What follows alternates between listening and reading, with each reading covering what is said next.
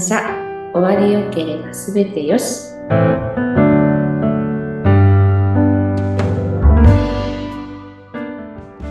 こんにちは有限会社東美代表取締役染谷幸宏です。こんにちは人事担当の矢川と申します。よろしくお願いします。よろしくお願いします。こんにちはインタビュアーの山口智子です。えー、さあ今日は染谷社長人事担当の矢川樹里さんとの対談ということで当美としてはね、2023年も新入社員をお迎えして、で、そして今年もまた新たな採用スタートということで、ぜひちょっとそのあたり、結構大切なお話なので、ここはもうちょっと染谷さんと矢川さんで、いろいろとお話教えてもらいたいなと思います。お願いします。ありがとうございます。ますえー、去年から、えー、人事を、はい、あのしっかりと、えー、やっていこうということで、えー、ここ人材、私たちとしても人材不足っていうのが、表面化してきまして、非常にその現場も厳しいなっていうところが、ありましたので、これを払拭するために、人事の、矢川さんに、人事を矢川さんにお願いをして、え、1年間を通しても人事のことを、基本的に、やっていただいてるっていうところで、あります。で、あの、人事の、経営コンサルタントの方にも、えーアドバイスをいただきながら、あの、今後どう、え、人材確保をしていけばいいのか、また会社としても、えー、ここ5年間、10年間の、え、先行きを見て、え、人事、人をどれくらい入れれば、えー、活動していくのに支障がない、人事を確保できるのかっていうところも踏まえて、えー、人事、人を確保することについて、いい人材をどう確保していくかっていうことについて、えー、人事部の、えー、矢川樹里と話を今日はちょっとしていきたいなというふうに思ってます。ぜひお願いします。で、えっ、ー、と、今年も、はい、えー、人事の募集が始まりますけれども、はい、いつからですか？えー、1月の半ばからスタートしています。それは、えー、今年4月の3期生を募集するにあたって、はい、どれぐらいを目標としてる目標として8名募集をかけたいなと思っています。男女比は？まあ、男性は一応ちょっと欲しいんですけど、まあ、ちょっといつも通り女性が多めに募集は来てるかなと思っています。今、はい、えー1月に、はい、えー、なりますけれども、はい、今決まっている人っているんですか？女性で2名決まっています。3期生が2名。はい、3期生2名で。えー、経験者、未経験者えー、1人が未経験で、1人が少し1年ほど経験してる方です。えー、うちの仕事って厳しいと思うんだけれども、はい。あのー、なんか言ってた？頑張ります。あ、はいはい。いつも通り頑張りますとは言っていただいてるんですけど、とにかく本当にね、時間も限られてますし、ちょっときついことはお伝えしてるんですけど、まあ、当美で働きたいっていう意志がちょっと強かったので、採用の方に進めさせていただきました。1期生は、はい、えー、5名確保、はい、えー、お迎えして、はい、4名デビューして、今現場やってます。はいえー、2期生は、えー、3名取って、えっ、ー、と、2名、現場に行ってます。はい。応募って何人ぐらい来てるの ?1 期生の時は60名ぐらい来てますね。で、面接が20名ほどさせていただいて、その後また選考していただいて、役員面接に上がったのが10名ほどで、そこからまた成功して採用したのが6人になります。で、今稼働してるのが5名。1期生は5名となります。はい。2期生は ?2 期生の応募が40から30人ほどで、また選考入らせていただいて役員面接が5人ほどで内定されたのが3名ほどになります。で、今稼働してるのが2名となります。で、ホームページからも？ホームページからも2名で、1期生のも、えー、2名います。はい。で、あれだよね、一人は、あのー、2期生を入社した後だったので、半年ぐらい待ってくれるならっっていうことだったのそうですね。ちょっと時期的にお待たせする時期もあったんですけど、それでもちょっと入社していただけるってことだったので、お願いしました。で、今回、あの、8名の、えー目標人数を設定してるけれども、あの、会社の方の動きと、えー8名の人数っていうのは、結構こう、えーそれぐらいやっぱり欲しいかなっていうふうに、はい、思ってますね。現場の方がやっぱり見てて忙しいなと思う。そうですね、忙しそうですね、毎回。う。うんん、今、えー1月繁忙期だけれども。そうですね。で落ち着いてからの、この忙しくなるまでの間にちょっと研修をすべて終わらせて、その忙しい時期にどんとこの人数を増やして、ちょっと緩和ができたらなとは思っています。で、業務の方でも、あのーえー施工が、えー増える予定がやはりあるので、はいそれに伴って、あのー募集を少しこう、え3期生は、えー多めに取りたいなっていうふうに、えー思っている部分があるので、はい。この後、え3期終わったら4期5期っていうふうに続けていくの、これ。一応続けていく予定ではいますけど、あの、前みたいにこう1年に2回とか3回っていう募集ではなく、1年にこの1回っていう期間で、スパンでやっていこうかなとは思っています。で、まあ、毎年こう、募集して、何人ぐらいをこの後、特にこう、会社の、えー、なんていうんだろう、収益が順調に伸びて、まあ、ある程度の推移でしていけば、えー年間どれぐらいを今後はこう、取っていくような、そうですね。今期8名取って、この1年通してこう離職率がどんどんどんどん下がっていただければ、この人数も減って5名とか4名とか取っていければなとは思ってます。その会社をこう、えー、新しくこう改革していくにあたって、はい今までいたスタッフっていうのはやっぱり何名か辞めたわけじゃない。はい。で、新しいスタッフが、えー入ってきて、はい会社のこう、雰囲気もこう少しずついい方にもっともっといい方にこう変わってきているんだけれども、やはりそういったものっていうのを人事としては感じてる。あ、感じてます。なえい。どういう、どういうところで？コミュニケーション、このお話の仕方もそうですし、この、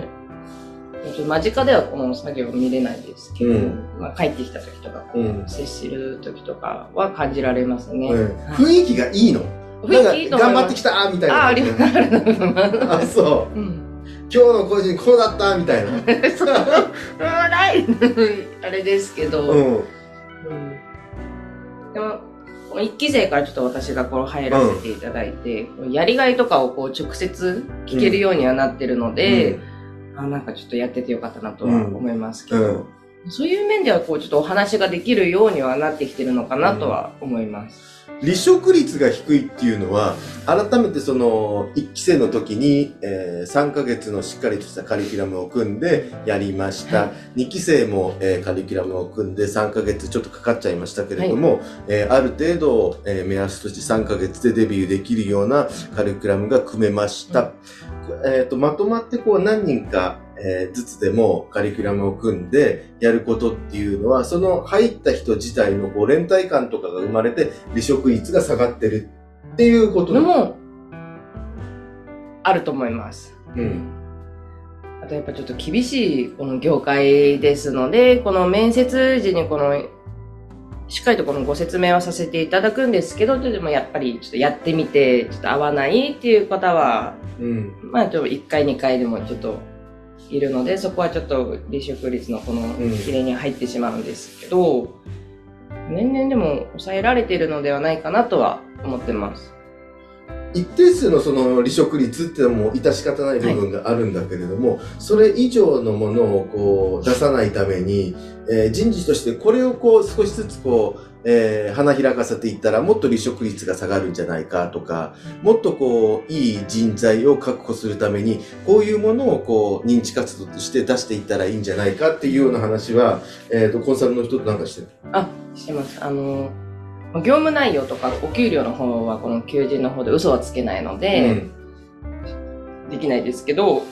あの、入社してからのこのメンテナンスではないですけど、入社してから1週間、1ヶ月、まあ、そこから半年、1年ってこう述べて、ちょっと個人面談ではないですけど、こう、皆様とちょっとずつこう、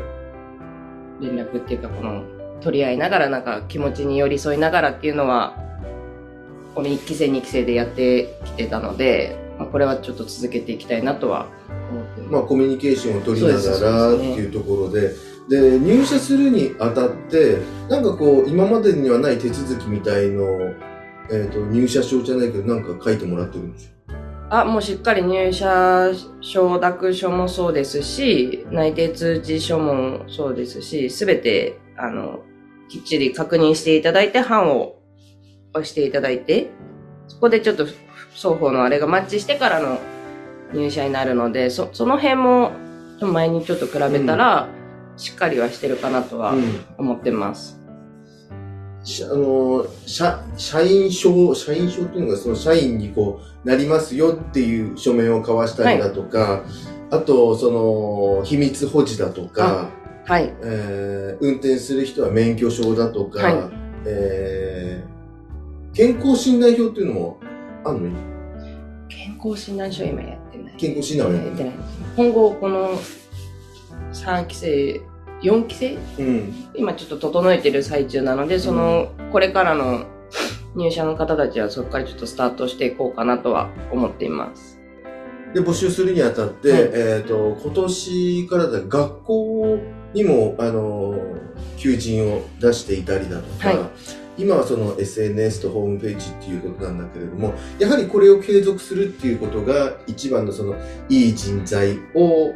えー、うちとしていい人材を確保するために必要なことっていうのはそれ以外に何かある？それ以外です。か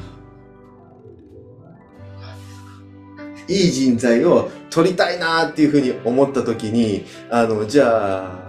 この人だったらやってくれそうかなっていうのは、話の中で熱意だとかっていうことがあったんだけれども、それ以外に、これだったらや、うちでやっていけるかなっていう自分の中に判断基準とかっていうのを持ってると思うんだけれども、それって何があるんだうん。こう、意識して、私頑張りますって言っても、やっぱりやめちゃう人もいるわええけじゃん。そうですね。うん。でも、この人だったら大丈夫っていう自分の中に基準があるわけでしょ？まあ、一番も脳幹床に興味がある方ですよね。うん本当に。でこれ俺は聞いた話なんだけれども、あのーその状態の悪い人を特、もう特別視して、この人をこうなんだっていうふうに思ってくる人もいるわけだって話。そうですね。特殊メイクをもう好んでくる方もいらっしゃいますし、でも、そこだけを見てくる方もいますけど、やっぱちょっとそこでなんかちょっとコミュニケーション能力だったり、ちょっとそこで先行が入ってしまうので、そこだけが好きでちょっと上げるっていうことはできないですけど、でもやっぱ当備のこの、やっぱ特殊修復っていうのなんか、やっぱ皆さんその求人で絶対的に目に入る部分らしくてですね、もうそこをめがけてくる方がちょっと半分くらいいらっしゃいます。やっぱ自分たちのこう、スキルアップを。したいっていう意欲が強い人が非常に多いので、それがやはりその何かにこう特出してしまうと、その、そういう方はた確かにたくさんいらっしゃるんですけれども、そういう人ばかりではないので、他の、あの、一般的になお亡くなりになられた方もいらっしゃれば、家族のグリーフケアもしなければいけないですし、えー運転する人っていうのはそういう技術も必要ですし、コミュニケーション能力も必要です。いろんな部分をこう多岐にわたって、えー判断基準の一つが、これは、あの、一生懸命やるっていうことはあるけれども、グローバル的にその人を見たときにどうかっていうところが、やはり、判断基準にはなってくるっていうのが、そうですね。多分未経験はもうこの、もう興味、もう脳幹湯感が興味で入っていきたい。で、経験者だとやっぱ自分の今までこう1年2年やってる方だと、もうスキルアップをしたい。で、まあそういう方々はもう全部見てるんです。あの、社長とか、うん取締役のこういう映像を見ては、あの、私たちもこういう風になりたいです。ぜひここで、あの、スキルを学ばせてほしいっていう方がもう、うんほぼうん。皆さんそうですね、経験者の方ですと。もう、はい、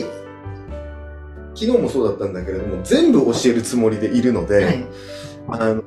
自分にこう携わった、えっ、と、これは、あの、ベテランも、えっ、と、新入社員も、わ、分け隔てなく全部教えるので、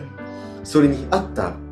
こう、教え方っていうのもあるから、それも全部教えます。自分も。角田も全部教える。前回の面接で言われたんですよ。こんなに、あの、距離が近い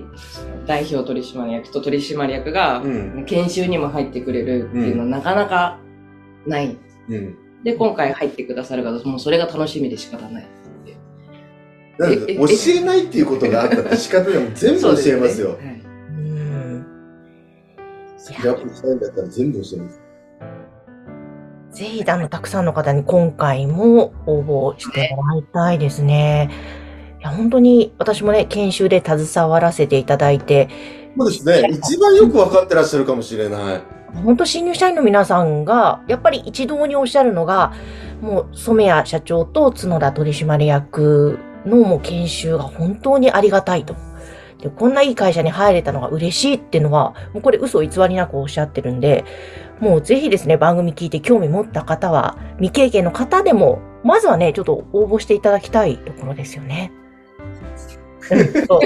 こここにっててもラジオはないので、あの、番組概要欄のところに、当日のホームページを掲載していますので、もうぜひぜひそちらご覧いただいて、まずは応募いただけると、もうこの素敵なね、皆さんの人柄とか、会社の社風とか感じていただけると思います。お待ちしていますね。はい。ありがとうございます。はい、今日は染谷社長と、そして人事担当の矢川樹里さんから採用のお話をいろいろと深く伺っていきました。ありがとうございました。ありがとうございました。